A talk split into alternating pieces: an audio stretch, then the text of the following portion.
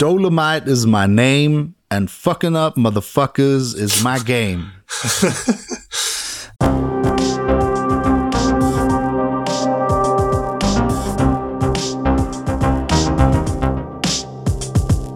Cinephile, der Filmfressen-Podcast mit Manu und Peter. Und herzlich willkommen zu einer neuen Ausgabe, Episode unseres Cinephile Podcasts. Peter, wie geht's dir und über was für Filme willst du denn heute äh, labern? Äh, ja, mir geht's tatsächlich verdammt gut. Ich befinde mich aktuell im Urlaub und schon werde, wieder? ja, schon wieder. Auf jeden Fall befinde ich mich im Urlaub und werde auch eine Reise antreten. Wohin geht's denn für dich in Urlaub? Äh, nach Thailand. Oh, Sexurlaub. Nicht schlecht. Nee, ich habe beim letzten Mal auch schon erwähnt, dass ich den Urlaub mit meiner, nicht mit meiner Freundin, sondern mit meiner Schwester mache. Macht die da auch Sexurlaub oder was? Äh, nein. Also ich muss auch ehrlich gestehen, also da zieht sich bei mir alles zusammen, allein schon bei dem Wissen darum, dass dort sehr viele Deutsche hinreisen, nur deswegen. Ja, ich kann es kaum glauben, dass äh, ein Deutscher da hinreist und nicht für Sexurlaub, das ist ja unfassbar. Naja, egal. Äh, ja, ich bespreche auch noch ein paar Filme. Ich habe unter anderem mal wieder ein äh, französisches Drama, Melodram. Porträt einer jungen äh, Frau in Flammen. Den werde ich besprechen nachher, aber ich habe auch noch im Heimkino einiges gesehen. Aber ich äh, lasse dir mal den Vortritt, dem äh, alten Sextouristen. über, über was möchtest du denn sprechen, Peter? Ja, tatsächlich kein Porno. Ähm, ah, aber toll, jetzt haben wir direkt schon wieder äh, Hörer verloren. Okay, wir setzen den Hashtag, äh, dann haben wir sie zumindest, äh, haben wir zumindest einen Klick gekriegt. Äh, meinst du, wenn wir bei, bei YouTube Hashtag Porno, der wird direkt runter, das Video wird ja, direkt gelöscht? Ja, ja, glaube ich auch. Ach ja, genau, für die Leute, ne, die es auf äh, YouTube sehen, ähm, also ihr könnt ja schön kommentieren.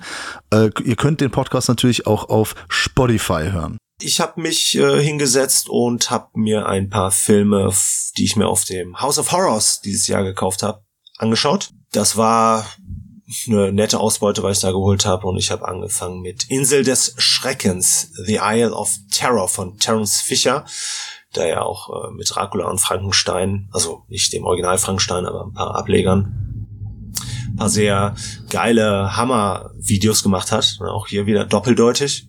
An seiner Seite natürlich wieder sein Lieblingsschauspieler Peter van Helsing Cushing. Mhm. Und ja, die Geschichte ist eigentlich relativ äh, simpel und schnell erzählt. Wir haben hier eine Insel, dort wird ein Experiment in Gang gesetzt, was zur Bekämpfung vom Krebs dienen soll. Nur da leider scheitert das und es entstehen dabei Wesen, die im Prinzip ihren Opfern die Knochen aus dem Leib saugen und im Prinzip unter den Insulanern Angst und Schrecken verbreiten. Sowas soll es ja auch in Thailand geben, habe ich gehört. Willst du mir Angst machen? nee, nur, dass du aufpasst, ne? Also ich wollte eine Warnung aussprechen. Okay, ich wollte gerade sagen, ich glaube, da gibt's andere Dinge, vor denen ich mir Sorgen machen sollte. ja, das kann auch sein. Besonders wenn man dann die Monster äh, aus dem Film tatsächlich gesehen hat. Den gab's in einem sehr schönen Mediabook von Koch Media. Äh, das Cover hat mich sehr angesprochen, natürlich der Regisseur erst recht. Vorne drauf ist natürlich auch barbusige Frau mit äh, Tentakeln aus einem Fenster. Stimmt, da erinnere ich mich jetzt gerade dran, der hat mich auch teilweise an The Mist dann irgendwann so ein bisschen erinnert. Auf jeden Fall ist das schon irgendwo äh, einer seiner billigeren Filme. Also vor allem auch was das ähm, Budget angeht. Im Prinzip ist es so ein billig Schocker zwischen Horror und Science Fiction mit einem schon recht hohen Trash-Faktor, zumindest aus der heutigen Zeit, also aus der heutigen Betrachtung. Getragen wird der Film natürlich unter anderem von Peter Cushing und ein paar anderen sehr starken britischen Schauspielern. Der Film ist anfangs tatsächlich recht spannend, vor allem weil man die Monster erstmal nicht sieht. Das heißt, die töten halt aus dem Off und man sieht im Prinzip halt nur die Insulaner verschwinden. Das ist eine Sache, die man heutzutage nicht machen würde, oder? So bei modernen Filmen direkt das Monster in der ersten Szene und dann möglichst ständig zeigen. Ja, möglichst in Nahaufnahme, ne? Ja. Möglichst verwackelte möglichst, Kamera. Also, dass man das schlechte CGI auch noch sieht. genau. Da, ohne Witz, da gucke ich mir lieber schlecht gemachte Masken von damals an, ja, oder so, was heißt schlecht gemacht, aber so, dass ne, man, man sieht ja, dass es halt mit Pappmaché und Silikon und so weiter und Kunstblut und alles, aber kann ich mir besser angucken als so manchen CGI-Schrott.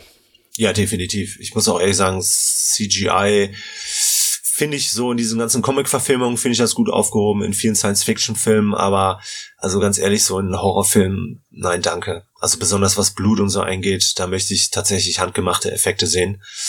Es fühlt sich immer so herzlos an, finde ja. ich.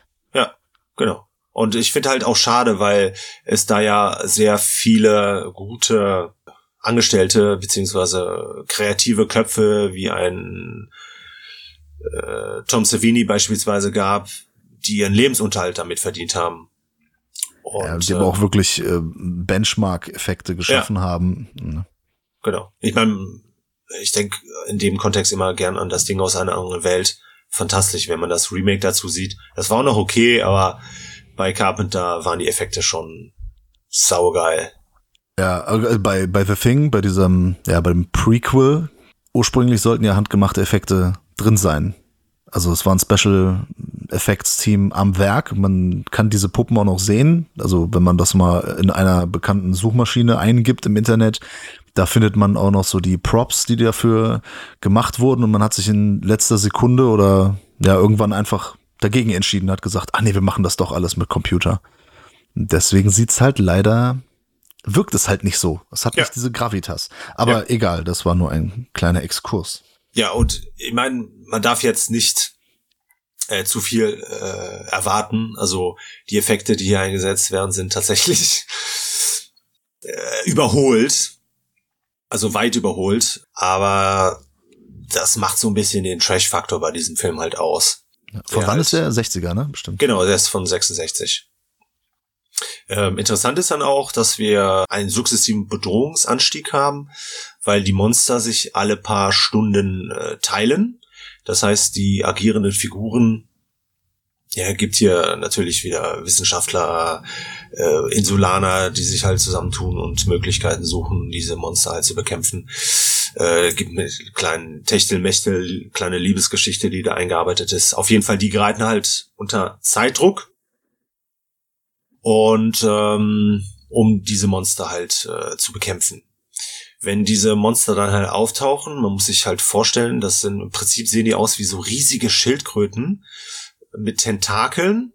Das Lustige ist natürlich, dass die, die sind nicht besonders schnell. Die sind, riechen im Prinzip ähnlich wie die Schildkröten. Und das, das wirkt halt schon sehr lustig.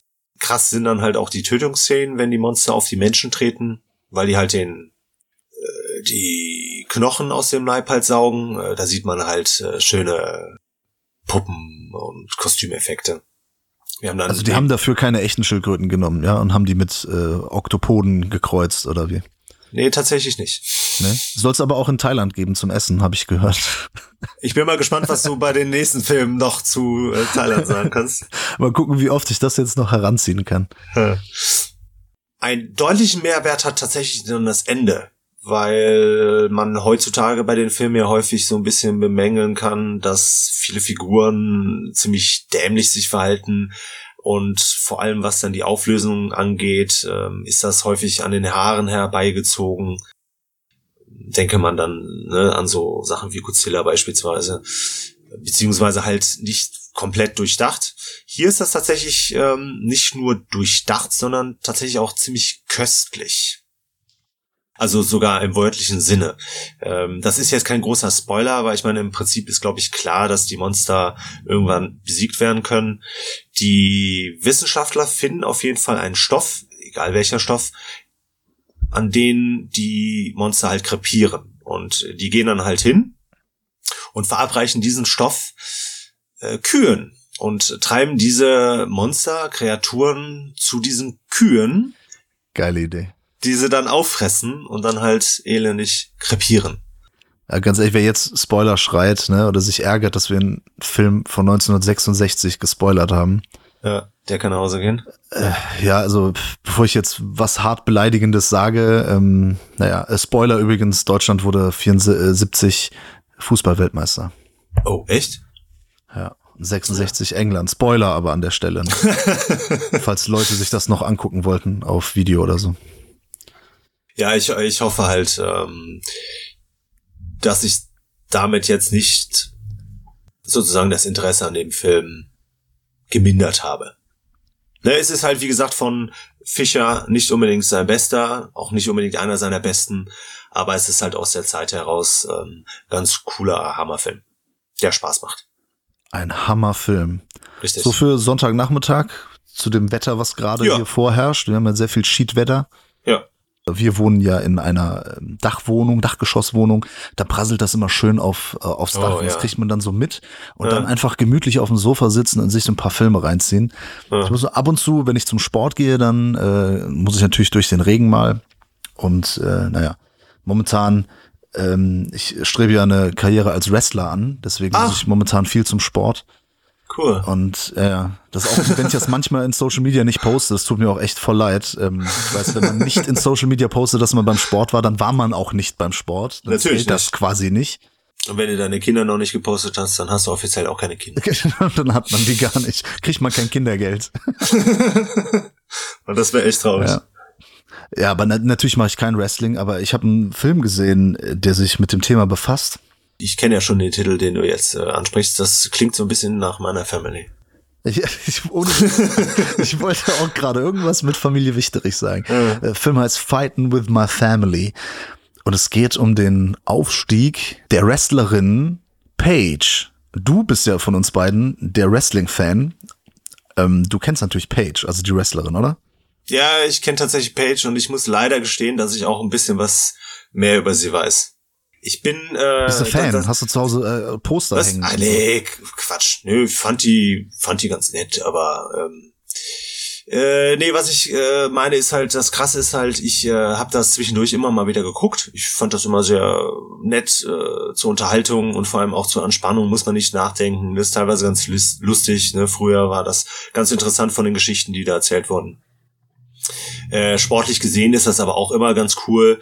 Ich habe keine Ahnung davon. Ich bin ja, ja gar nicht der Wrestling-Fan. Ja. Ich bin aber Fan von Biopics. Und äh, Fighting with My Family ist auf jeden Fall ein Biopic. Mhm. Eins von zwei Biopics, die ich heute vorstellen werde.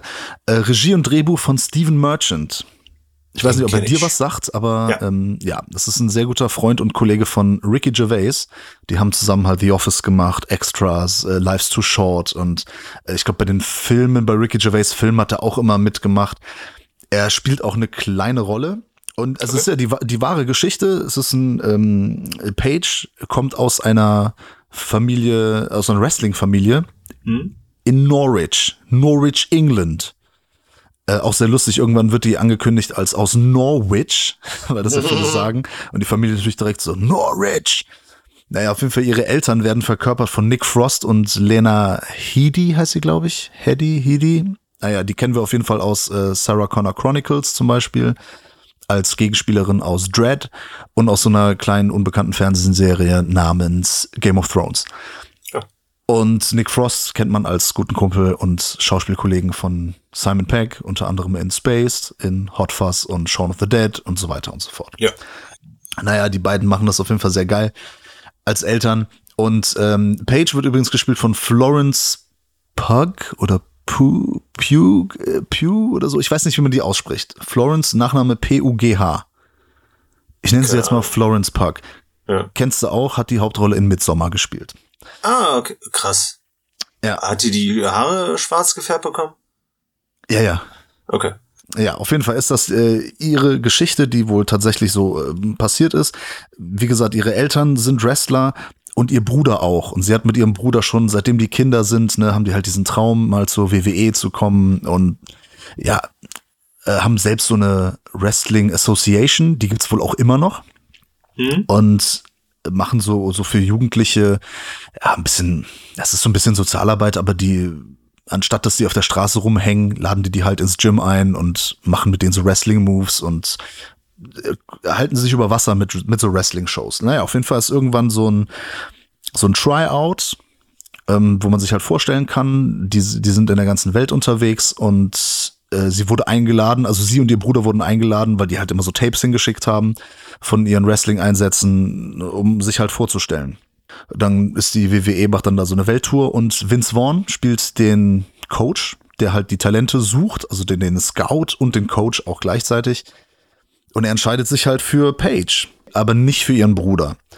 Und dann ist sie halt sehr jung, ähm, damals, glaube ich, mit 17, 18 oder so, ist sie dann halt in die USA, um da weiter zu trainieren. Also da ist dann das Verfahren noch nicht zu Ende. Du musst dann in den USA vor Ort, kannst du dich dann noch weiter durchsetzen, bis du dann halt wirklich mal so ein, äh, da gibt's ja auch verschiedene Ligen. Du kannst mich natürlich jetzt eines Besseren belehren, du kennst dich aus. Ich glaube, WWE NXT, also Next, ist ähm, die erste Stufe dann. Von ja, das ist die erste große äh, Stufe, ja. Genau, wo die sich dann halt beweisen können und das ist so quasi so die zweite Liga. Kann man das so vergleichen? Äh, ja, im Prinzip schon. Ja, und dann äh, schafft sie es halt erstmal dahin und gut, also die kein Spoiler an der Stelle, weil die Geschichte ist eigentlich äh, bekannt. sie, also auf jeden Fall hat sie irgendwann ein Titelmatch. Ne, bekommt die die Chance, wie man so schön mhm. sagt, sich zu beweisen. Ähm, der Film ist ja, wie man es jetzt äh, sich denken kann, ziemlich lustig. Hm. Es ist immer schwierig zu erklären, ja, was, was ist lustig? Nein, Timing ist gut, die Figuren sind echt sympathisch und süß, also die Eltern machen richtig Spaß. Die beiden haben so eine richtig gute Chemie auch, Nick Frost und Lena Headey. Und man fiebert einfach mit Paige mit, weil sie, klar, sie ist halt der Underdog, sie ist mhm. so, so der Outcast, ne, so mit schwarzen Haaren, schwarz geschminkt, hört halt Metal und ist halt so das komplette Gegenstück zu diesen anderen WWE-Diven, die meistens blond und äh, mit Silikontitten und ähm, so krass trainiert, so diese typischen Miami-Babes oder so sind. Und sie ist, äh, das, und außerdem ist, ist sie auch noch aus England. Genau. Das kommt Akzent. auch noch dazu. Er hat, hat diesen britischen, äh, sehr sympathischen ähm, Akzent, kommt aus einem kleinen Dorf und ist halt genau der Gegenentwurf dazu. Und deswegen fiebert man natürlich äh, total mit. Und das Schöne ist, dass auch ihr, die Geschichte ihres Bruders nicht vernachlässigt wird, weil der hat sehr darunter gelitten, dass er halt nicht diese Chance bekommen hat. Und er, er versucht es halt auch immer wieder. Der Film vergisst ihn auch nicht. Also es wird mhm. immer wieder zu ihm geschnitten, dass er nochmal versucht und äh, an seinem Traum dran bleibt, aber dass die Verantwortlichen bei der WWE ihm halt sagen, so, ey, das ist halt ein Traum und du, er würde das halt da nicht durchstehen. Ja. Er wäre halt immer nur derjenige, der die anderen gut aussehen lässt. Mhm. Das nennt man, sowas nennt man Jobber. Genau, ja, das wird nämlich im Film äh, tatsächlich auch erklärt. Ach, schön. Weil der, ähm, der Vince Vaughn, seine Figur, wie gesagt, der Scout und Coach, der wird Sextape genannt, because mhm. he makes he makes people famous. Ja. das sagt dann The Rock, weil The Rock ist äh, auch dabei ja. im Film. Die treffen ihn auch. Es ist nämlich das große Vorbild äh, der beiden, also natürlich nicht nur der beiden, sondern generell ist es ja ein Wrestling-Vorbild und äh, für viele junge Menschen momentan sowieso. Mhm. Er prangt aber auf dem Cover. Und Vince Vaughn okay. zum Beispiel nicht. Das finde ich ein bisschen unfair, weil The Rock hat zweieinhalb Szenen. Scheiße. Ne? Und Vince Vaughn ist auf jeden Fall ein größerer Bestandteil des Films. Mhm. Ja, aber ist halt der derzeit deutlich erfolgreichere und äh, für, für Werbung besser geeignete Name, ne? Absolut. Da, natürlich packst du den mit aufs Cover, aber ich finde, also Vince Vaughn hätte es auch verdient, ja. zumindest mit dabei zu sein. Egal, äh, den Film macht das natürlich nicht schlechter, das ist hier so Marketing und Werbezeug. Ähm, der Film hat mich halt bekommen, emotional. Ja ist nicht so schwer, weil ich ein bisschen kitsch-affin bin und ich mag auch so diese melodramatischen Aufstiegsgeschichten. Und das Schöne ist, er hat halt, der ist echt lustig, ein paar Mal herzhaft gelacht, aber gleichzeitig hatte ich am Ende fast auch eine Träne. Ähm, also Knopfloch. Ja, nicht nur im Knopfloch, die ist sogar so halb runtergekullert. Die ist oh. halb runtergekullert, die Wange. Nicht komplett, nur so Hat auf so ein Bartansatz. Okay. ist sie so ein bisschen gekullert. ich finde das immer sehr ergreifend. So, der hat äh, diese gute Mischung, das ist auch so typisch britisch und typisch Stephen Merchant und Ricky Gervais macht das ja auch, dass sie wirklich Komik mit Tragik sehr eng verzahnen. Und das äh, ist wirklich durchaus guter Film. Den kann man sich wirklich gut geben. Und diese Geschichte ist wahr. Ich habe mir dann im Nachhinein habe ich mir dann ein paar Kämpfe von ihr angeguckt und auch Interviews. Ich glaube, die ist mal ein bisschen abgekackt auf Drogen danach, glaube ich, ne? Ja, weißt die hatte so ein paar Exzesse. Nee, was die Drogeneskapaden angeht, nicht, muss ich gestehen. Also ich glaube, sie hat jetzt wieder ein Comeback oder vor zwei Jahren ein Comeback gehabt oder so. Die ist jetzt äh, im Prinzip, ja, also genau blicke ich da nicht so ganz durch, aber äh, im Prinzip hat sie da so eine administrative Aufgabe. Die ist da, also das nennt man, glaube ich, nennen die General Manager von von Raw oder von SmackDown. Die Als wird Geschäftsführer. ja, genau, die ist ja so, aber eigentlich, eigentlich glaube ich hauptsächlich nur das äh, Gesicht. Ne? Also die Person, okay. die man halt den Zuschauern als in dieser Position halt verkauft. Ja, das ja, ist bei anderen Sportarten auch so. Ne? Ja, Fußball, genau. Basketball und genau. so. Genau, ja klar. Wieso nicht? Die bringen das Know-how mit, die kennen das Business und da passt das ja. Es sind auch immer gute Gesichter, so ja. zum Repräsentieren. Genau. Ja, auf jeden Fall ist eine Empfehlung, wer auf sowas steht. Ich bin Fan von Biopics und gerade von diesen ähm, ja Dramedies oder ne, Tragikomödien. Ich habe mir danach dann mal ihr Titelmatch angeguckt. Ja. Das echte und da muss ich sagen, im Film finde ich es halt schon geiler.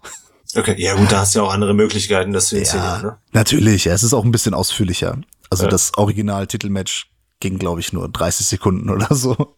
Also es war auf jeden Fall sehr kurz. Und ähm, das ist natürlich, im Film ist das natürlich der Showdown. Der wird natürlich auch ein bisschen anders aufgebauscht und so. Ja. Naja, scheint aber ja. trotzdem generell sehr nah an der Originalgeschichte zu sein. Naja, auf jeden Fall, ist ja. eine Empfehlung. Und ähm, ja, Peter, was hast du denn noch geguckt? Horror. Horror, Horror. Nee, diesmal tatsächlich ist es ein Horrorfilm, den ich noch geschaut habe. Äh, die Unzertrennlichen. Aber das ist auch ein bisschen mehr als Horror. Der Film ist von David Cronenberg. Ist ja auch ein Name, der des Öfteren bei uns schon mal gefallen ist. Zu Recht. Der hat ja so ganz tolle Filme gemacht wie Die Brut, Videodrome oder auch das Remake der Fliege. Die Fliege heißt ja nicht der Fliege. Das Remake der Fliege. Ja, es war also, ein Witz. Ich weiß. ja gut, es, manchmal muss man vielleicht erklären, nicht, dass die Leute uns für dumm halten. Ja, oder vor allem auch mich. Ja? dass ich nicht weiß, dass es die und nicht der Flieger heißt. Äh, es ist so, so manchmal, äh, mein Sarkasmus hat mittlerweile oder meine Ironie so ein Level erreicht, ne, dass ich glaube, manche Leute halten mich wirklich für blöde. also, wenn ich, naja, egal. Okay, Kronberg. Ja. Äh, Kronberg. Äh, Im Original Dead Ringers ähm, das heißt ja so viel wie äh, jemanden aufs Haar gleichen, spricht also auf diese Zwillinge an. Äh, Im Deutschen hätte das einen komischen Titel ergeben und da ist halt die Unzertrennlichen tatsächlich ganz passend, weil es hier im Prinzip um den Mythos, dass Zwillinge auf ganz besondere Art und Weise äh, manchmal körperlich, aber in dem Fall halt vor allem auch äh, geistig miteinander verbunden sind und deshalb eventuell auch unzertrennlich sind. Das Ganze basiert tatsächlich auf einem autistischen Fall, äh, authentischen Fall, der sich 75 in New York ereignet hat. Und zwei Jahre später kam dann auch ein Buch. Ich glaube, das hat auch dieses Ereignis, äh, diesen Fall äh, wurde davon inspiriert. Ist auf jeden Fall ein Buch von, das heißt Twins von Barry Wood und Jack Giesland. Muss ich gestehen, habe ich tatsächlich erst durch meine Recherchen erfahren. Auf jeden Fall hat eine Vorlage. Äh, Finde ich immer ganz äh, wichtig zu erwähnen. Ähm, ganz kurz zur Geschichte. Wie ich ja schon eingangs gesagt habe, im Prinzip haben wir hier zwei Zwillinge, Beverly und Elliot. Die werden tatsächlich beide von demselben Schauspieler gespielt. Wer mag's glauben? Zwei Zwillinge wären vier, ne? genau. Habe ich zwei gesagt? Ja. Aber das ist natürlich doof. Ein Zwilling. Zwei Brüder. Äh, und die werden tatsächlich gespielt von Jeremy Irons, der in dieser Doppelrolle verdammt gut aussieht. Das sind äh, Gynäkologen, äh, Forscher und praktizieren aber auch. Die sind im Prinzip so schon fast gefeierte Popstars ihrer Zunft, sind in den mit 40ern oder sowas, sind unverheiratet und wohnen tatsächlich zusammen. Ähm, das eingangs erwähnte, dass sie geistig miteinander verbunden sind, heißt aber nicht unbedingt, dass sie auch ähnliche Charaktereigenschaften beispielsweise aufweisen. Ähm, die sind sehr unterschiedlich. Ne, wir haben auf der einen Seite haben wir einen selbst einen sehr selbstsicheren und narzisstischen Elliot und einen sehr menschenscheuen, sensiblen Beverly. Und ähm, ähm, im Prinzip haben wir dann ein, eine Situation, die dann sozusagen den Film abgehandelt wird, denn der Bruder, also der Selbstsichere, ja, wie soll ich sagen, übergibt teilweise Eroberungen, Eroberungen an seinen Bruder weiter, weil der nicht ne, aus seiner eigenen Schüchternheit heraus äh, schafft das halt nicht, die Herzen von Frauen zu erobern. Ist das so ein Abstauber dann? Ja, quasi schon. Äh, das Schlimme ist natürlich, dass die Frauen davon nichts mitkriegen. Und das wird denen halt auch verheimlicht. Beziehungsweise in dem Fall, hm, ne, ich meine, die beiden sind halt sehr bekannt, aber dennoch schaffen sie es halt, das sozusagen äh, des häufigen geheim zu halten. Führt aber auch dazu, dass sie dann halt so gegenseitig so ein bisschen ihr Verhalten kopieren müssen, damit es halt nicht auffällt. Und ja, mehr sage ich zu der Geschichte tatsächlich gar nicht, ähm, weil ich dann zu viel vorwegnehmen würde. Ähm, das Ende ist tatsächlich äh, ziemlich krass. Also ich muss auch gestehen, dass ich bei seinen Filmen, glaube ich, kein krasseres bis dato gesehen habe. Wobei ich mich an Videodrome das Ende nicht mehr so ganz erinnern kann. Ja, die meisten seiner Enden sind schon sehr ja, heftig, mindfuckig, ja. was auch immer. Ja, der, der, das Ende ist auf jeden Fall sehr mindfuckig. Äh, wie schon erwähnt, getragen wird der Film tatsächlich von hauptsächlich zwei Schauspielern. Jeremy Irons in der Doppelrolle. Ähm, der hat ja die tolle Aufgabe, eigentlich zwei, einen, zwei Zwillinge. Zwillinge zu spielen. Genau. Äh, aber trotzdem dennoch völlig unterschiedliche Person Persönlichkeiten darzustellen. Und das schafft er unfassbar gut. Ähm, und dann haben wir auf der anderen Seite eine der Eroberungen, die wird hier gespielt von Gene Genevieve Bouyold. Muss ich gestehen, weiß nicht, wie man die Dame ausspricht. Im Prinzip kombiniert Cronenberg hier so eine Art Psychostudie mit äh, Body Horror. Und dieser Film ist tatsächlich auch teilweise sprichwörtlich wirklich Body Horror. Ähm, ne? Also Body Horror, da geht es ja um die Zerstörung und den Verfall des menschlichen Körpers, hier aber noch um die Ebene der Psyche erweitert, was ich sehr interessant finde. Ja, ist Buddy Horror, nicht Buddy Holly. Das ist eine Pornodarstellerin. Nein. Holly Buddy. Ne, Buddy Holly, meine ich auch. Buddy Holly. Was ist Buddy Holly? Ein Sänger gewesen. Oh, den kenne ich nicht. Oh, der kenn ich ja, schade. schade. Weezer haben sogar einen Song über den. naja, egal. Also es ist auf jeden Fall noch diese Kronenberg-Phase mit dem Body Horror. Das, die ist ja quasi erst mit Existenz so richtig zu Ende gegangen, quasi. Genau, das ist sozusagen, ja, es ist so ein Übergangsstück. So, es ist schon so, man merkt, äh, dass er sich äh, davon äh, zu lösen versucht.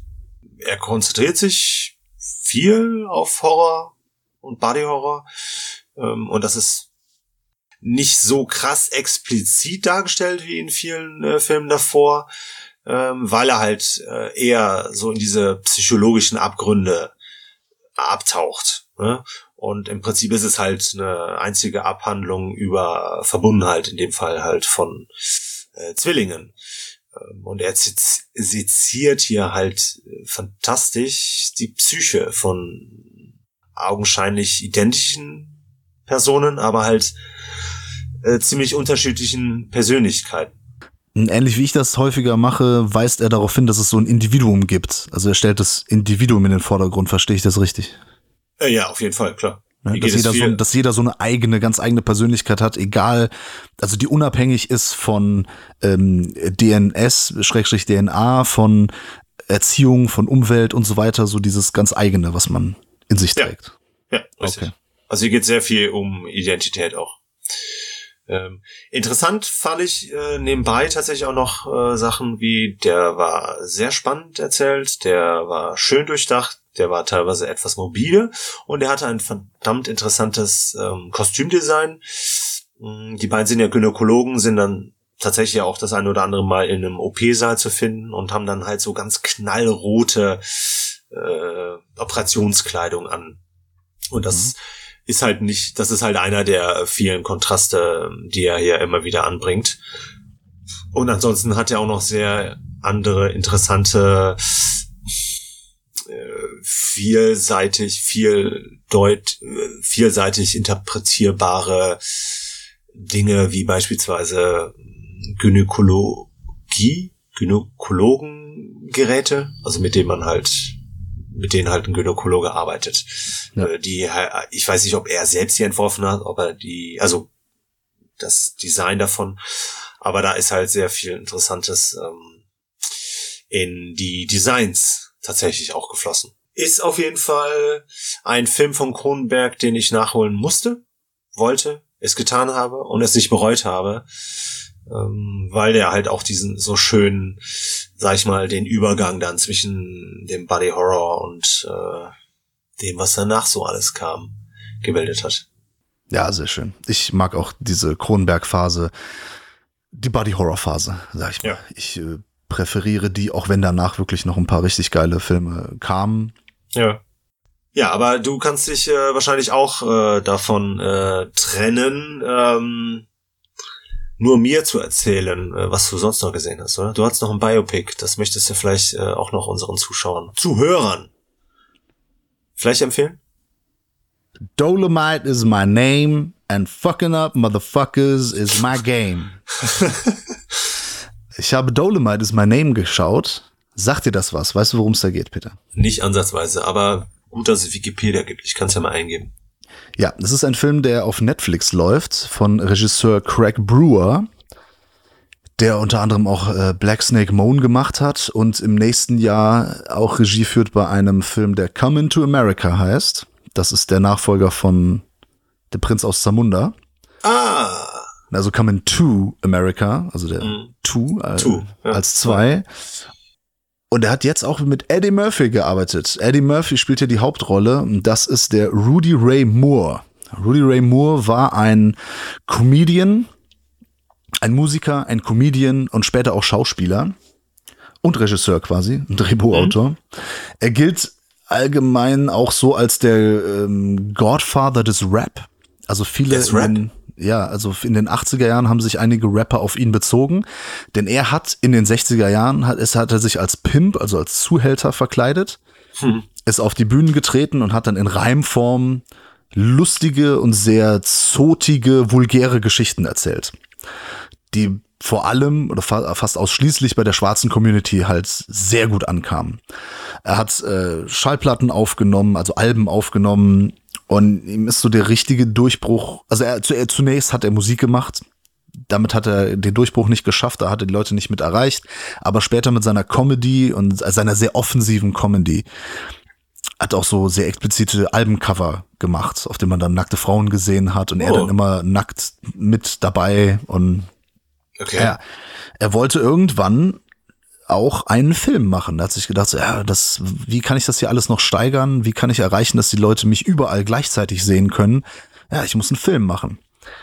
Aber niemand wollte einen Film machen mit ihm. Ne? Der ist weder ein Schauspieler, noch war der über die Grenzen, also über die Stadt- oder äh, Staatsgrenzen hinaus bekannt. Mhm. Und dann hat er gesagt, äh, wisst ihr was, fuck you, ich mach das selbst. Oh. Hat sich eine Crew zusammengesucht, äh, Freunde, Bekannte, äh, einige wurden äh, bezahlt oder besser bezahlt, hat sich ein paar Profis, also das heißt Profis, aber halt äh, Filmstudenten und Schauspieler halt gesucht und hat dann einen Film gedreht, der sich Dolomite nennt. Mhm. Und der ist damals eingeschlagen wie eine Bombe äh, vor allem bei der Black Community. Ähm, das war auch eine Zeit, in der halt viele Filme so mit Pam Greer in waren, so Foxy Brown ja. und Fred Williamson war auch einer so dieser ähm, großen bekannten Schauspieler. Shaft war schon, ähm, ja, wie soll man sagen, äh, gehörte schon fast zur Religion äh, für die Community, aber es gab halt keinen Film, der das alles irgendwie verbunden hat, irgendwie sexy sein, vulgär sein, ähm, Leute vermöbeln, Leute abknallen, und ähm, auch so mit Karate. er wollte auch unbedingt, stimmt gar nicht, Kung Fu. Er wollte unbedingt auch Kung Fu reinbringen. Okay. Also es musste irgendwie Martial Arts sein, es äh, Profanity sollte drin sein, äh, Nudity und einfach alles wollte er in diesen Film packen. Und das hat er auch gemacht. Und er und seine Crew haben dann im Nachhinein, glaube ich, noch sechs weitere Filme gemacht, wenn ich das richtig, oder insgesamt sechs, ähm, weiß jetzt gerade nicht mehr aus dem Kopf. Auf jeden Fall haben die danach noch ein paar Filme gemacht. Und das war halt sehr bekannt. Und dieser Film Dolomite is My Name, der befasst sich mit dieser Geschichte von okay. Rudy Ray Moore. Und hier gespielt und verkörpert von Eddie Murphy, wie wir ihn schon lange nicht mehr gesehen haben. Ich war sehr großer Eddie Murphy-Fan. Also ich mochte seine Programme hier Raw zum Beispiel, diese Stand-up-Sachen aus den 80ern, habe ich mhm. ähm, auf VHS-Tape gehabt als Jugendlicher und habe das rauf und runter geguckt. Und natürlich Beverly Hills Cop. Eins, zwei, naja, und den dritten habe ich auch ein paar Mal geguckt. Aber auf jeden Fall die ersten beiden, äh, bis heute äh, zählen die so zu zeitlosen Action-Buddy-Comedy-Klassikern. Und die habe ich auch sehr gerne in meiner Sammlung. Und dann irgendwie nach Metro, glaube ich, oder Boomerang, Metro, da ging es so ein bisschen, ne, er hat noch das, äh, der Prinz von Zamunda natürlich gemacht, ähm, die Jagd nach dem goldenen Kind oder Suche nach dem goldenen Kind oder wie der auch immer heißt. Und ja, also nach Boomerang, Metro und so, Mitte der 90er ging es halt so ein bisschen abwärts, ne, mit Eddie Murphy. Der hatte halt nur Ja, noch so bisschen. ja, Dr. Doolittle und Norbit und so ein Mhm. Quatsch gemacht. Und er ist jetzt halt wirklich zurück. Äh, der spielt das mit einer Inbrunst, mit einer Hingabe und der ist einfach dieser, dieser Rudy Ray Moore. Das, der, das kommt so geil rüber. Das kann man, ach, kann man gar nicht so beschreiben, wie geil es ist einfach. Deswegen auf jeden Fall auf Netflix sich diesen Film angucken. Es sind noch ähm, der ein oder andere bekannte Schauspieler ist noch dabei. Ich weiß nicht, ob Leute den noch kennen. Er ist ein ehemaliger Sträfling, ähm, Wesley Snipes. Ja, ist, also, tut mir leid. Er hat seine Strafe abgesessen, aber ist äh, ehemals verurteilter äh, Verbrecher. Ne? Keegan Michael Key ist noch dabei. Also den kennen einige aus äh, Key und Peele. Äh, mit Jordan Peele zusammen hat er sehr viel Comedy gemacht. Äh, kann ich auf jeden Fall auch nur empfehlen. Also Key und Peele sollte man sich auf jeden Fall mal reingucken. Die haben sehr, sehr lustige Sketche zusammen. Er spielt noch eine Rolle. Äh, Craig Robinson, den man wirklich aus ganz vielen Seth Rogen Comedies kennt oder auch ähm, hat bei einem oder anderen Kevin Smith Film auch mitgespielt. Ja, aber auf jeden Fall, äh, Wesley Snipes spielt das auch sehr, sehr, äh, spielt so einen sehr außergewöhnlichen Charakter. Ist jetzt nicht im Fokus des Geschehens, aber die absolute, das absolute Dynamit ist halt Eddie Murphy als Ja. Dolomite.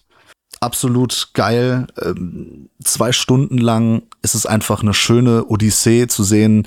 Es ist ein sehr, sehr herzlicher Film. Das Einzige, was man ihm vorwerfen kann, ist, dass es vielleicht alles ein bisschen zu glatt läuft. Also klar, es gibt natürlich auch so die, die Studiobosse, die natürlich von einer gewissen, meistens von einer gewissen Bevölkerungsgruppe gespielt werden. Äh, ich will jetzt kein Politikum draus machen, ähm, die ihm natürlich erstmal das verweigern und äh, nicht mit ihm arbeiten wollen, aber halt auch, ähm, wie soll man sagen, so, so, so Plattenlabel-Chefs und am Anfang will halt keiner mit ihm zusammenarbeiten. Aber sobald sie merken, dass er halt so gut in der Community ankommt und dass er dann doch irgendwie Platten verkauft und doch auch Kinotickets, dann wollten sie doch mit ihm zusammenarbeiten. Ja, Geld stinkt, ne? Genau. Ihm ging es aber, glaube ich, mehr um Ruhm als um das Geld. Er hat auch wirklich äh, so bei irgendwelchen Kredithaien, irgendwelchen Mafia-Leuten irgendwie Geld. Er hat auf jeden Fall irgendwie immer Geld besorgt, damit Ja. er irgendwie seine Leute bezahlen konnte. Und es ist auf jeden Fall einfach sehr charmant, was sie da alles in Kauf genommen haben. Er hat so ein altes Hotel dann da besetzt quasi, um da den Film drin zu drehen oder die Crew auch da unterzubringen. Dann haben sie irgendwo Strom abgezapft, äh, einfach möglichst Geld zu sparen. Und es ging halt einfach darum, dieses Projekt umzusetzen. Ja. Und das ist so schön zu sehen, wie halt diese Leidenschaft da reinfließt. Da kriegt man halt Bock, auch selbst äh, einen Film zu machen. Mal Wieder. ja. Das ist halt die Sache, wieder glaube ich, auch. Ne, dass Leute wie wir, die es halt zumindest schon mal versucht haben, äh, sich da ganz gut reinfinden können ne? und das nachvollziehen können. Ja, aber es, man sieht dann auch, wie unfassbar committed man sein muss. Mhm. Also so ein, klar, man kann natürlich so einen kleinen Kurzfilm irgendwie mal nebenbei drehen am Wochenende mit ein paar Freunden, das geht. Aber um so ein Ding auf die Beine zu stellen, da ist noch viel, viel mehr ähm, Herzblut gefragt. Da ist, also der hatte alles darauf fokussiert. Ja. Ne, sein letztes Hemd gegeben, seine, seine letzte Kohle dafür investiert. Das war, da- das war einfach alles, was er dann da gemacht hat. Wieso haben wir das damals nicht gemacht? Ja, weil wir so blöde Gedanken im Kopf hatten, wie studieren gehen und so ein Scheiß. Erstmal. Schule zu Ende machen. Äh, Das ist so richtig spießig. Erstmal Abi machen, dann studieren, äh, weil wir einfach aus äh, gut behütetem Haus kommen und einfach fucking Spießer sind, glaube Ja. ich. Weil es uns zu gut ging. Ne? Ja. Und weil wir nicht diesen Anspruch hatten, wir müssen jetzt, also ihm ging es ja auch in erster Linie etwas weniger um die Kunst, als darum, seinen Namen bekannt zu machen. Ja. Ähm, ja, diese Hingabe, diese äh, Determination hatten wir irgendwie nicht Mhm. und haben auch einige nicht, aber es gibt natürlich auch mm, immer wieder Leute, die das halt haben und alles geben. Tommy Wiseau zum Beispiel. Ja. Aber damit dann auch krass scheitern? ja, letztlich hat er ja doch gewonnen. Ja. Also Hat er was von? Wiseau, ja, natürlich. also ne, dann das, also die Rechte, äh, die, die, der Film wird ständig wieder aufgeführt, verkauft ja DVDs und Blu-rays. Er ist ein gefragter Mann auf irgendwelchen Conventions und hin und her. Also Ja. letztlich hat es hat es sich dann doch wieder ausgezahlt. Jahrzehnte später. Er, er hat sein Herzensprojekt umgesetzt, ne? Das ist erstmal schön zu sehen. Also Tommy Wiseau hat's auch gemacht, und Ja. ganz viele andere. Und ähm, der Rudy Ray Moore hat's halt auch getan. Und ja, Eddie Murphy ist halt zurück. Da bin ich mal ganz gespannt, wie der Coming to America nächstes Jahr wird. Und das ist endlich auch mal wieder so ein Netflix-Film, den man sich angucken kann und wo man sagt, okay, das ist jetzt nicht einfach so heruntergekurbelter Lizenzmüll oder Mhm. irgendwie, ach, wir haben da noch so ein Billo-Horrorskript im Keller. Lass das noch mal äh, irgendjemanden verfilmen. Sondern da sind wirklich alle Beteiligten, also so sehr wie Rudy Ray Moore sich seinem Dolomite-Film gewidmet hat, so sehr haben sich auch die Macher dem Dolomite is my name gewidmet. Und man muss vielleicht als kleine Info noch den Dolomite nicht unbedingt gesehen haben. Okay, dann zur Abwechslung mal eine Netflix-Empfehlung, Ja. die man ja dann auch relativ äh, kostengünstig, wenn man das Abo hat, sich anschauen kann. Wenn man Geld sparen möchte, dann sollte man sich tatsächlich äh, einen aktuellen Kinofilm Halloween Haunt im Kino nicht anschauen. Okay. Ne? Ist ja so schlimm, wie der Trailer suggeriert hat. Ja? Ich kann mich kaum an den Trailer erinnern. Ich glaube, der lief auf dem Dingens hier, auf dem Fantasy Fantasy Filmfest häufiger, ne? Ja. So ein bisschen, äh, wie heißt es denn? Escape Room, Saw, Cube, aber Ja. für eine junge, junge Zielgruppe. Genau, für eine Idiotenzielgruppe. Für eine junge Zielgruppe. Manchmal versteht man nur, was man verstehen möchte. Ja. ähm, ich möchte Aber jetzt auch nicht sagen, passt dass das in dem Zusammenhang ja auch. Wer weiß. Nee, das ist nicht für eine Idiotenzielgruppe, aber spielen halt schon ein paar Idioten mit.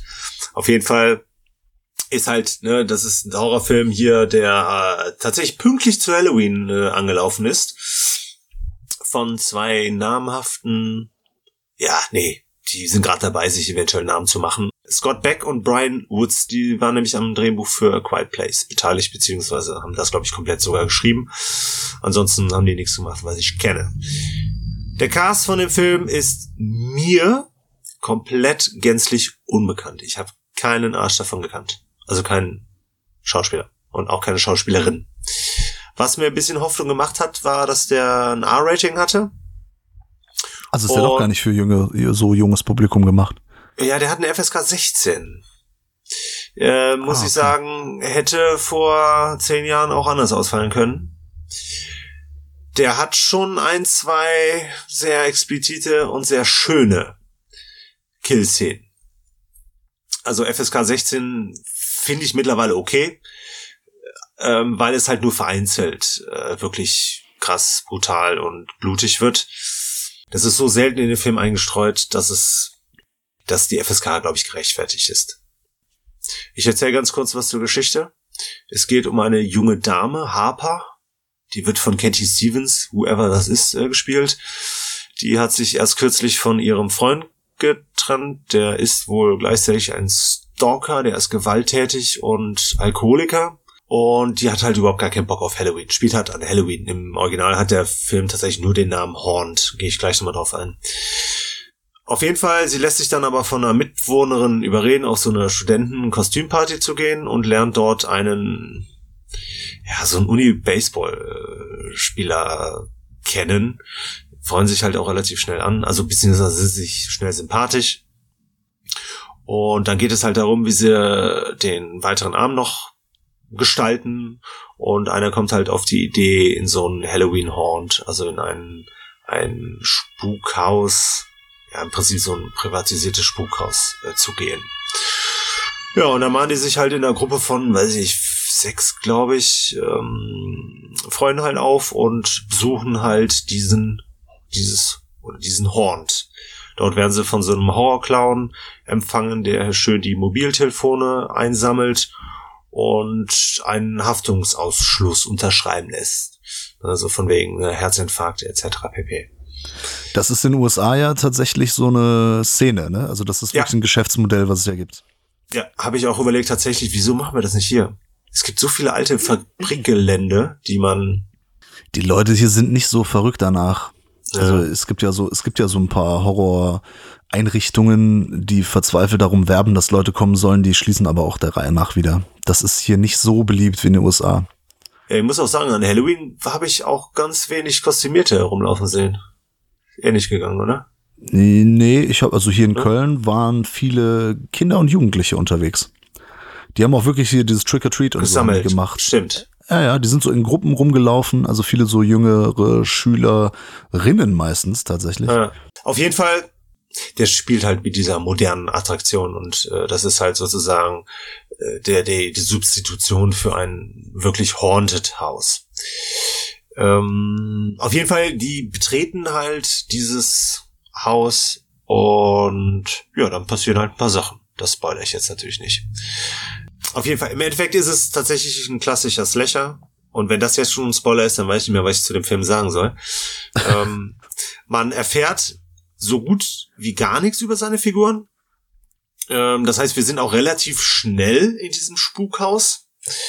Ähm, das heißt, die Hintergründe der Figuren bleiben ziemlich vage. Wir haben eine, die Hauptfigur hier, diese Harper, die kriegt halt noch so, so ein Pseudotrauma angedichtet.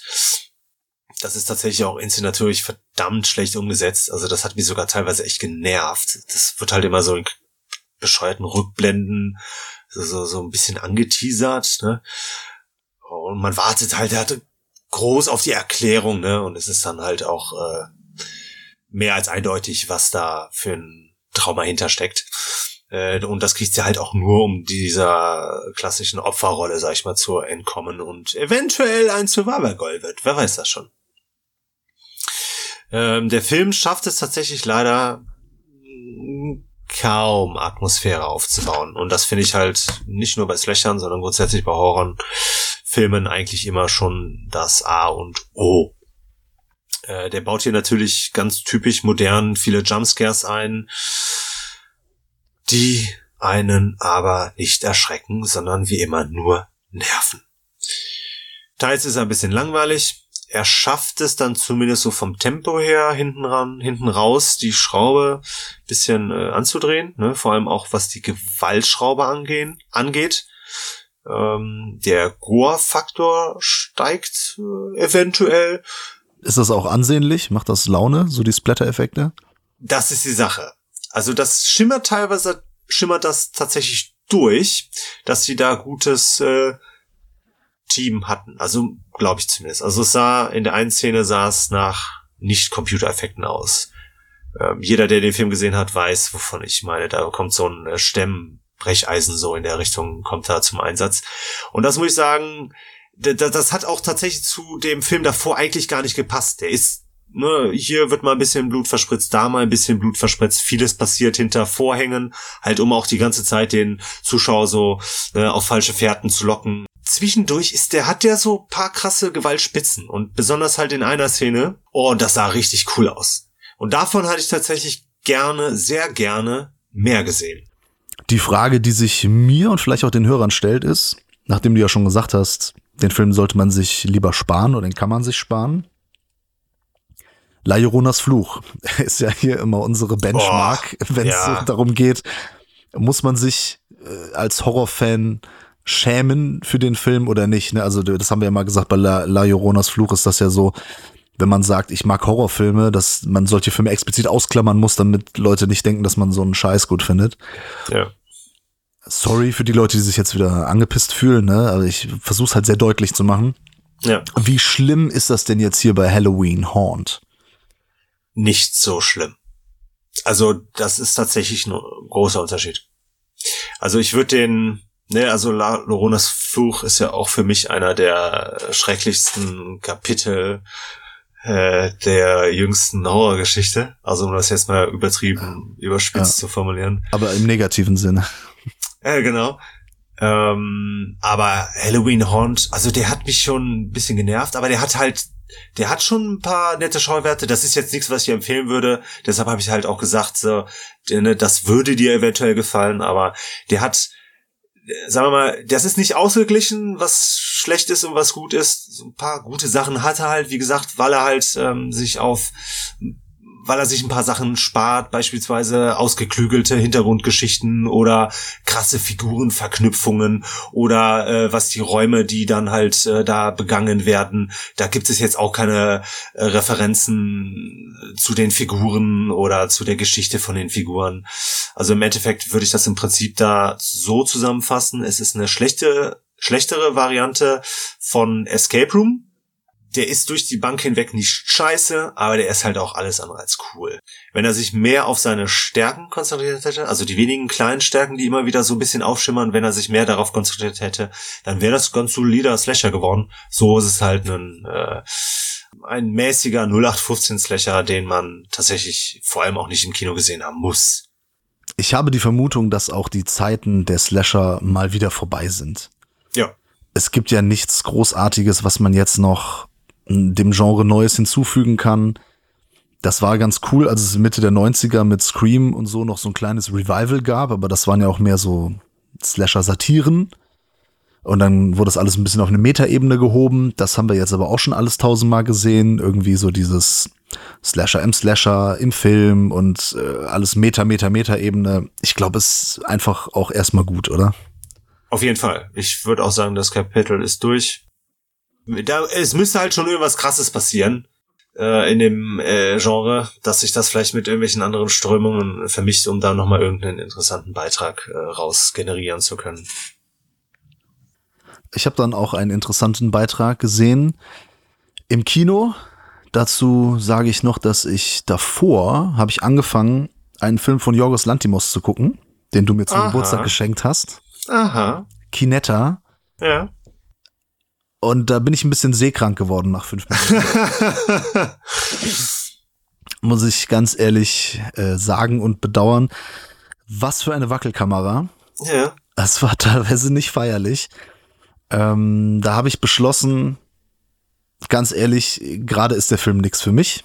Mhm. Deswegen werde ich den an anderer Stelle oder an einem anderen Tag werde ich den mal weiter gucken und dann vielleicht auch im Podcast was dazu sagen. Dann haben wir daraufhin, also wir haben den abgebrochen, dann haben wir von Jean Roland, haben wir Die Dienerinnen des Satans geguckt. Aha. Den haben wir aber nicht ganz geguckt. Da werde ich vielleicht auch demnächst dann nochmal was dazu sagen, weil wir den natürlich abbrechen mussten. Es war nämlich keine Zeit mehr da, wir mussten ins Kino. Oh, verdammt. Da, da wartete das Porträt einer jungen Frau in Flammen auf uns. Portrait de la jeune fille en feu ein französischer Film, ein französisches Drama, Melodrama, wie ich es schon angekündigt hatte. Es geht um eine junge Malerin, die in ein Haus geschickt wird, um die Dame dort zu zeichnen.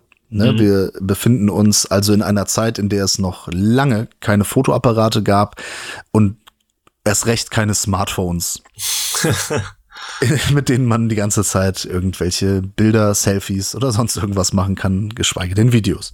Und vor allem rumschicken kann. Ja, es geht nämlich darum, dass die Dame des Hauses verheiratet werden soll. Also im 18. Jahrhundert war das natürlich gang und gäbe, weil die meisten Frauen mussten heiraten, mhm. damit sie überhaupt überleben. Weil sie, äh, sonst hat keiner für sie gesorgt. Mhm. Und also die Malerin, die heißt äh, Marianne, die wird gespielt von Noémie Merlon. Wunderschöne Frau im Übrigen. Und auch eine sehr gute Schauspielerin. Zumindest so wie ich das beurteilen kann. Wir haben den nämlich leider nicht im Original gucken können. Was? In Synchro, das wussten wir nicht. Wir haben einfach Karten gekauft, sind da hingekommen. Der erste Satz wird gesprochen. Auf einmal gucken wir uns an, so, äh, ist der auf Deutsch? ja, der lief wohl einmal auf Original, nachmittags und abends dann auf Deutsch. Egal, es wird nicht so viel gesprochen in dem Film. Das ist schon mal ganz gut. Weil die Malerin Marianne soll dann halt Eloise, die wird gespielt von Adele N. Ainel, das ist immer sehr schwierig mit diesen Namen, die soll mhm. nämlich einen Adligen aus Mailand heiraten. Und sie soll, soll gezeichnet werden und anhand dieses Bildes wird dann überhaupt erst entschieden, ob der Mann sie denn zur Frau nimmt oder nicht. Ja, so war das damals. So wie ja. Tinder heute, ne? Ich wollte gerade sagen, es war noch lange vor Tinder. Obwohl, ja, da entscheidet man auch häufig am Bild, zumindest ob man sich zum Geschlechtsakt trifft. Marianne ist nicht die erste Malerin, die da hinkam. Hm, es hat schon mal jemand versucht, aber irgendwie nicht richtig hinbekommen. Und dazu sollte man vielleicht wissen, also Kontext ist natürlich immer König. Man hat damals nicht die Leute unbedingt so gemalt, wie sie wirklich aussahen Man hat da meistens so Verschönerungsmaßnahmen. Also das, was Leute heutzutage mit Schönheitschirurgie tatsächlich an sich machen lassen. Das Oder Photoshop. Genau, oder Photoshop. hat man damals ähm, einfach, da hat man die Leute anders gemalt. Ne? Dann wurden die Wangenknochen ein bisschen verlängert und so die Nase dünner gemacht und keine Ahnung. Und die Augenfarbe geändert, was, was auch immer. Ja. Aber es ist jetzt die Aufgabe und äh, das ist dann auch das Anliegen der Marianne, sie zu zeichnen. Allerdings soll die Eloise das nicht ähm, wissen. Die soll das nicht mitbekommen, dass die Marianne da ist, um sie zu zeichnen. Weil sie nämlich keinen Bock hatte, Modell zu sitzen. Okay. Und somit ist sie dann die Marianne quasi Gast des Hauses und geht mit ihr ab und zu spazieren. Ja. Ja. Aber irgendwann äh, lässt sich dieses Geheimnis halt nicht mehr oder, oder möchte Marianne dieses das auch nicht mehr vor ihr geheim halten. Und es entsteht dann, also die beiden merken dann, dass sie sehr viel füreinander übrig haben. Mhm. Verbringen sehr viel Zeit miteinander und ähm, die mögen sich sehr, sehr gerne. Die haben sich sehr lieb. Ja. Und das ist natürlich ein bisschen schwierig, ne, da mit den Gefühlen, weil sie soll ja dann verheiratet werden und es ist alles, es ist kompliziert. Ja. Es ist kompliziert mit. Ja. Naja, und auf jeden Fall ist es ein Film, es spielen so gut wie gar keine Männer mit, weil es hauptsächlich um die beiden Damen geht. Plus noch ein Hausmädchen dabei ist, die sich dann um das Essen kümmert, um die Wäsche und so weiter und so fort. Wie das damals Usus war. Ähm, viel mehr möchte ich jetzt nicht verraten. Es wird sehr viel auf diese griechische Mythologie äh, angespielt mit Eurydike und Orpheus. Ganz ehrlich, schaut's nach, wer es nicht weiß, weil bevor ich das jetzt die ganze Geschichte erzähle, das ist auf jeden Fall ein wesentliches Element. Das, darauf wird auch explizit angespielt. Und ist das so, dass ich mich sehr auf den Film gefreut habe und gedacht habe, ah, hier geil, französische Arthouse, ne, das ist genau das Richtige für mich und meine Freundin auch, die steht da auch auf sowas. Und was ich auf jeden Fall sagen kann nach dem Film ist, der ist sehr französisch. also es ist ein sehr französischer Film, ein sehr französisches Drama. Das ist erstmal gar nicht schlimm, aber es sind so viele Elemente drin, die man schon häufig gesehen hat. Okay. Ja, also barbusige Frauen, ähm, alles etwas nicht erotisiert. Schlimm. Das ist alles nicht schlimm, aber ja. das hat man alles schon irgendwie gesehen. Menschen, die sich sehr viel angucken, und diese französische Küste. Wir hatten ja, wie gesagt, vor, davor noch den Jean Rollin-Film gesehen, Die Dienerin mhm. des Satans, der auch sehr viel an der Küste spielt. Und da gibt's auch sehr viel Nacktheit. Und, und es ist halt alles, wie gesagt, sehr französisch. und deswegen, also er hat mich, er ist, er ist gut. Er hat mich besonders gegen Ende bekommen. Also das, das letzte Drittel ist sehr gut. Ja wenn Marianne, die Malerin, das Haus wieder verlassen muss, ab dann die Sequenzen, die dann folgen, äh, sind so zwei Stück, die haben mich sehr bekommen, die fand ich richtig gut. Das Problem ist, dass er halt so im zweiten Drittel so ein bisschen auf der Stelle tritt. Da ist er sehr repetitiv. Ja, da hat mir das gewisse Etwas gefehlt. Also insgesamt ist es keine uneingeschränkte Empfehlung was ich sehr schade finde, denn normalerweise sind das ja solche Filme, auf die ich total stehe. Ja. Da gab es dieses Jahr aber noch ein paar andere französische Filme oder auch vor allem so ein paar französische Dramen, die mir besser gefallen haben. Äh, es hilft, wenn man so ein bisschen Literaturverständnis hat. Äh, die Regisseurin, die habe ich noch gar nicht benannt, das ist die Céline Sciamma, wenn ich das richtig ausgesprochen habe. Und die hat äh, nämlich Literatur studiert. Und da sind viele Anspielungen, also wenn man da ein bisschen bewandert ist, belesen ist, da sieht man wahrscheinlich noch mehr Sachen ähm, als ich. Also ich habe das mit Klar. Eurydike und, und, und Orpheus und so habe ich alles verstanden. Und insgesamt auch, da kann man vielleicht ja noch ein bisschen mehr drin sehen. Hm, war mir sonst ein bisschen zu wenig für zwei Stunden. Interessant fand ich eine Nebenfigur, die Gräfin nämlich, die Mutter von Eloise, sie wird gespielt von äh, Valeria Giolino. Sagt dir das was? Das ist eine italienische Schauspielerin. Wenn du das so formulierst, müsste mir das was sagen, aber ich komme gerade nicht drauf. Du hast bestimmt den einen oder anderen Film gesehen, in dem sie mitspielt. Ich fange mal an. Hotshots zum Beispiel. Ah, ja, okay. Und aber Hotshots 2. Okay. Sie spielt nämlich äh, die den Love Interest, die Freundin von Topper Harley, ja. der von Charlie Sheen gespielt wird. Ja. Sie spielt aber auch mit bei Leaving Las Vegas, ne, dem Echt? gute Laune Partyfilm für, den, für den Nicolas Cage einen Oscar gewonnen hat. Sie spielt bei Four Rooms mit. Sie spielt bei John Carpenters Escape from LA mit. Flucht aus Los Angeles. Naja, also ist auf jeden Fall, das Gesicht ist sehr bekannt. Ja. Mehr kann und möchte ich zu diesem Film auch nicht sagen. Okay. Danke. Müssen wir jetzt eventuell für den Jahresrückblick eine neue Kategorie machen? Bester französischer Film? Manus französische Filme. So nett, wa? Ich weiß auch nicht, wie das, äh, also das ist gar nicht geplant gewesen. Das hat sich einfach so entwickelt in letzter Zeit, dass ich sehr viele französische Filme geguckt habe. Ja, doppelt hält bekanntlich ja besser. Und da ich äh, ja im Prinzip immer weiß, was bei uns in der Sneak läuft, man sollte mich nur nicht da fragen, kann man machen, ich werde nur nicht antworten. Man sollte sich immer überraschen lassen. Die nächsten Sneaks sind alle toll. Da laufen nur geile Filme. Ich was, hatte auf was jeden läuft Fall. denn da? Genau. Äh, Der zweite Teil von äh, Zombieland. Nee, der lief da. Double Tap. Den habe ich mich äh, letzte Woche angeschaut. Da hat ja tatsächlich der Trailer schon sehr wenig Hoffnung gemacht, dass das was werden könnte.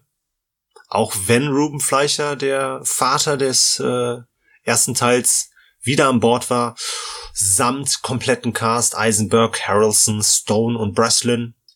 Und hinzu kommt dann auch noch, dass er wieder ein R-Rating hat, ne? in Deutschland wieder eine FSK 16. Das fand ich vernünftige Voraussetzungen dafür, dass der Film auch zehn Jahre später rauskommt. Ja, und für mich mindestens neun Jahre zu spät. Ja, Vielleicht auch sieben bis acht. wir werden aber wahrscheinlich bis auf den dritten Teil nochmal zehn Jahre warten dürfen, denn das hat Frau Stone empfohlen, alle zehn Jahre eine Fortsetzung zu machen. Ja, ganz einfach, was ist das denn für ein bescheuerter Vorschlag? Jetzt mal sorry, also äh, bei allem Respekt äh, der äh, Frau Stone entgegen, aber hm, ich weiß nicht. Also Zombieland 1. Ja, lustiger Film, coole Zombie-Klamotte, die tatsächlich, ich habe ja letztens noch mal geguckt, um mich auf ein Quiz vorzubereiten, das ich bei Cinema Strikes Back gespielt habe für eine Handvoll Donuts. Und da habe ich gemerkt, ja, der ist auch immer noch ganz cool. Aber er ist immer noch der schlechtere Shaun of the Dead. Ja. Er ist auch nicht die beste Zombie-Komödie. Also Return of the Living Dead sage ich nur, Brain Dead. Also das sind Filme, da muss man erstmal drankommen. Und Ja. da kommt meines Erachtens Zombieland nicht dran. Ist ein sympathischer, netter kleiner Film. Auf eine Fortsetzung habe ich äh, zum Beispiel erstens überhaupt nicht gewartet oder gehofft. Dann habe ich diesen Trailer gesehen und die Hoffnung geschwunden, sage ich mal. Gestorben. Sie ist fast gestorben. Sie ist auf jeden Fall äh, unter künstlicher Beatmung. Also sie hängt an der Maschine oder an den Maschinen. Und ich habe die Presse verpasst. Jetzt bin ich sehr gespannt, was du mir zu erzählen hast. Oder äh, die Sache ist nämlich, ich habe gar nicht so richtig Bock, mir den wirklich anzugucken. Und ich bin sehr gespannt, äh, ob ich mich da jetzt, ob ich bestätigt werde oder nicht. Okay, äh, sei gespannt. Interessant ist tatsächlich, dass der Film nicht mehr zu bieten hat als der erste Teil. Und das noch schlechter. Im Prinzip, ganz kurz wieder zur Geschichte. Ne? Wir haben Der hat eine Zombies. Geschichte? ja, also, ne, das, das bisschen Geschichte. Ähm, um das Quartett rund um Columbus, Tallahassee, Wichita und Little Rock. Ne, da ist halt das Geschehen um Zombie-Überleben in der Zombie-Apokalypse ist halt äh, ziemlich alltäglich geworden. Ähm, ist fast schon ein bisschen langweilig für die Figuren. Die sind halt auch äh, sehr, sehr souverän im Umgang mit den Zombies. Ne? Also Ja gut, in zehn Jahren, äh, verständlich. und das wird halt auch in einem kurzen Prolog äh, erzählt, äh, was sie in den zehn Jahren zuvor gemacht haben. Äh, da ist aber auch nicht wirklich viel passiert. Man merkt natürlich, dass zehn Jahre später ist, weil die Abigail Breslin auf einmal äh, Riesenbrüste hat. Ne? Da hatte sie halt im ersten Teil noch nicht ansatzweise. Okay. ich weiß gar nicht, wie alt die damals waren, ne? aber war sie halt noch Kind. Jetzt da kann sie man ja halt- immer, das ist ja, wenn man, das ist wie beim Baum, ne? Wenn man einen Baum aufschneidet, kann man ja Ringe sehen, wie alt er ist, ne? Das Ja. ist bei Frauen auch, wenn man die Brüste aufschneidet, kann man, das sind so Ringe, je nachdem wie viele Ringe sind, so alt ist die Dame, ja. genau. Auf jeden Fall schafft der Film es uns dann äh, eine ganz simple äh, Story dahin zu rotzen. Ähm, die beiden Schwestern trennen sich von der Gruppe. Die junge Frau Breslin, also Little Rock, ähm, hat natürlich so ein bisschen das Gefühl, dass sie ihre Jugend ausleben möchte, beziehungsweise vielleicht auch mal ein gleichaltriges, menschliches Wesen gern kennenlernen würde. Sorry Ja. mal ganz kurz. Also die beiden Schwestern trennen sich von den anderen. Ja. Schon wieder. Das war im ersten das Thema überhaupt. Ja, ja, klar. Wie gesagt, der, der Film ist der erste Film, mehr oder weniger. Also der, der, Ah. ich meine, der macht das manchmal, greift da ein paar Dinge auf, also zitiert nur, um vielleicht auch lustig zu sein. Äh, aber ansonsten macht er von der Geschichte her, du fühlst dich halt an jeder, an Ort und Stelle, immer, überall fühlst dich halt an den ersten Teil erinnert. Referenzkino. Ich kann es ja, nicht ja. mehr sehen. Auf jeden Fall beginnt dann halt so ein Rettungs, so eine Rettungsmission ähm, von Columbus und Tallahassee, die halt die beiden halt, ne, weil sie ja eine zusammengewachsene Quasi-Familie sind. Und dabei treffen sie halt auf die eine oder andere neue Figur. Ne? Da kommt eventuell ein neuer Love Interest mit ins Spiel. Vielleicht auch sogar zwei, wer weiß es. Auf jeden Fall kommt auch noch eine neue Zombie-Art dazu. Und ich muss halt sagen, alles Neue ist irgendwie ziemlich das altbewährte, also das, was halt vom ersten Teil alles mitgenommen haben, das lässt sich äh, teilweise ganz, ganz gut mit äh, anschauen. Da kann man sich zurücklehnen und sich ein bisschen an den ersten Teil erinnern. Aber immer wenn der versucht, irgendwas Neues reinzubringen, dann ist das einfach nur blöd.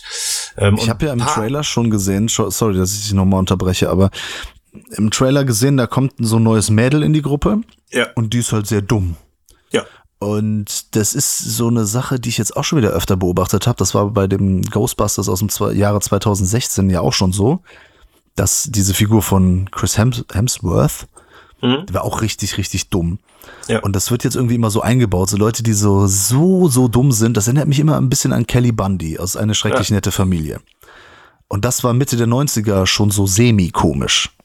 Was soll das? Die Dame ist vielleicht auch da, um so ein bisschen Unruhe in der Gruppe zu sorgen, auf der anderen Seite aber auch, um die vielleicht ein bisschen klüger darzustellen. Auf jeden Fall ist die wirklich leider unfassbar dumm. Ich habe die eine oder andere Kritik mal angelesen und tatsächlich war die Dame das größte Plus bei den meisten. Also die haben tatsächlich äh, nicht nur die Darstellung, sondern auch die Figur hervorgehoben. Und ich muss gestehen, ich fand das teilweise sogar ein bisschen peinlich, weil das so, so dieses Überklischee ist, ne? Äh, blond, dann von mir aus auch noch für viele gut aussehend, also für viele Männer halt so eine Fantasie, äh, große Brüste, ähm, aber halt, ne, und dann halt super extrem blöd. Was ich halt echt schon ein bisschen, also da finde ich schon ein bisschen fremdschämend, solche Stereotypen da reinzubringen. Ne? Man kann halt von mir aus seine blöde Figur reinbringen, ne? aber so, so, wirklich so komplett ein Klischee äh, da abzuarbeiten. Ja gut, Stereotypen haben sie ja. Ne? Sie haben halt hier den äh, harter Kern, äh, weiche Schale Tallahassee. Columbus ist so dieser Nerd, der über sich hinaus wachsen musste im ersten Teil. Und dann dieses Familiending. Emma Stones Figur ist ja auch so eine ja, ich, ich, so, so Badass Motherfuckerin, die dann aber auch sich nur um ihre kleine Schwester kümmert. Also das sind ja ganz viele Klischees. Ja, es sind vor allem natürlich auch klar, es sind natürlich Stereotypen, die sich aber, die auch einer leichten Entwicklung, sag ich mal, unterworfen werden. Ja, und das können wir halt von der Figur tatsächlich leider nicht erwarten. Ich meine, die hat halt tatsächlich so, was die Geschichte angeht, ähm, hat sie ein, zwei interessante Auftritte. Ähm, aber im Prinzip ist sie tatsächlich auch so ein bisschen stellvertretend für den kompletten Humor des Films. Und da ist man leider über den Trailer dann auch schon äh, so weit informiert, äh, um zu wissen, dass das vielleicht nicht äh, so ganz immer zündet, was den Humor angeht. Sie haben tatsächlich einmal die Möglichkeit, ähm, sehr lustig äh, zu werden. Äh, sie bringen zwei Doppelgänge rein. Einer wird gespielt von Luke Wilson. Das ist kein Spoiler, das hat man im Trailer auch schon gesehen. Er war im Trailer schon nicht lustig. Äh, ja, aber ich fand, theoretisch hätte man daraus tatsächlich was machen können. Ähm, die Situation, also die, das, was dann halt äh, um die Figuren herum passiert, das ist okay. Aber das ist halt auch leider sehr schnell, auf der einen Seite leider, auf der anderen Seite vielleicht dann doch ganz gut wieder gegessen. Ähm, was ich eben meinte mit ähm, Referenzen, der hat vereinzelt ein paar ganz nette Terminator-Referenzen. Und der hat noch eine ganz witzige Nebenfigur, einen, ich nenne den jetzt mal Pazifisten-Gruppensexler, weil später eine Community von Pazifisten eine Rolle spielt. Und dort gibt es eine Figur, ähm, die bei ein paar Gelegenheiten Aussagen immer wieder so versteht, als müsste man jetzt Gruppensex haben. Ähm, das fand ich äh, ganz, ganz amüsant. Ähm, aber ne, da merkst du halt auch schon der, die Qualität, das Niveau des Witzes ist hier äh, sehr niedrig äh, gesetzt. Ja, also, so wie bei unseren Video-Reviews und in unserem Podcast eigentlich auch. Was soll das denn heißen? Wie sind wir äh, hoch anspruchsvoll, äh, niveauvoll, äh, eloquent, die Witze äh, ja, kann zwar keiner verstehen, Tourette. aber genau. Genau, die Leute können uns nur nicht folgen. Eigentlich sind wir voll witzig. Ja, manchmal zumindest. Aber das ist der Film halt leider äh, viel zu selten. Ja, ich meine, es ist als Komödie ausgelegt. Man hat ab und zu hat man so ein bisschen Spaß, ähm, aber der Film schafft es halt auch keinen frischen Wind reinzubringen. Die Figuren sind äh, häufig sogar ein bisschen gelangweilt, äh, verfolgt. Es läuft halt häufig als bewährte Pfade. Ähm, es kommt kein, ja, zum Beispiel was die Zombies angeht, der, die neue Zombie-Art, die wird absolut überhaupt nicht ausgenutzt. Die wird im Prinzip in einer Szene abgehandelt und das war's. Danach ist das nicht mehr von Belang, diese neue Zombie-Art. Also so gehen die halt mit neuen Ideen um. Ähm, und die sind halt im Prinzip auch die ganze Zeit von Zombies gelangweilt, ähm, so dass halt äh, niemals auch ein Gefühl von Gefahr aufkommt. Das heißt, man kann mit den Figuren auch gar nicht so wirklich äh, mitfiebern äh, was ich sehr schade finde. Und im Endeffekt ist tatsächlich auch manchmal so ein bisschen, geht das Ganze Richtung Waffenporno, weil da sehr, sehr viel geschossen wird. Ich meine, das ist klar. Ne? Es geht ja auch darum, Zombies zu töten, aber das wird manchmal schon ja sehr pornografisch dargestellt, sag ich mal. Also ich will jetzt nicht unbedingt sagen gewaltverherrlichend, aber die schwelgen da schon in, in Gebrauch von Waffen. Könnte könnt ich mit leben, wenn der Film cool wäre. Ja, ist er aber nicht. Ne? Weil, wie gesagt, es ist einfach viel zu viel ähnlich, vor allem was auch die Gruppendynamik angeht. Hier ist der Vorteil, dass dann Harrison und Eisenberg halt auch wieder äh, sehr gutes äh, Duo abgeben und äh, harmonisieren. Harmonieren.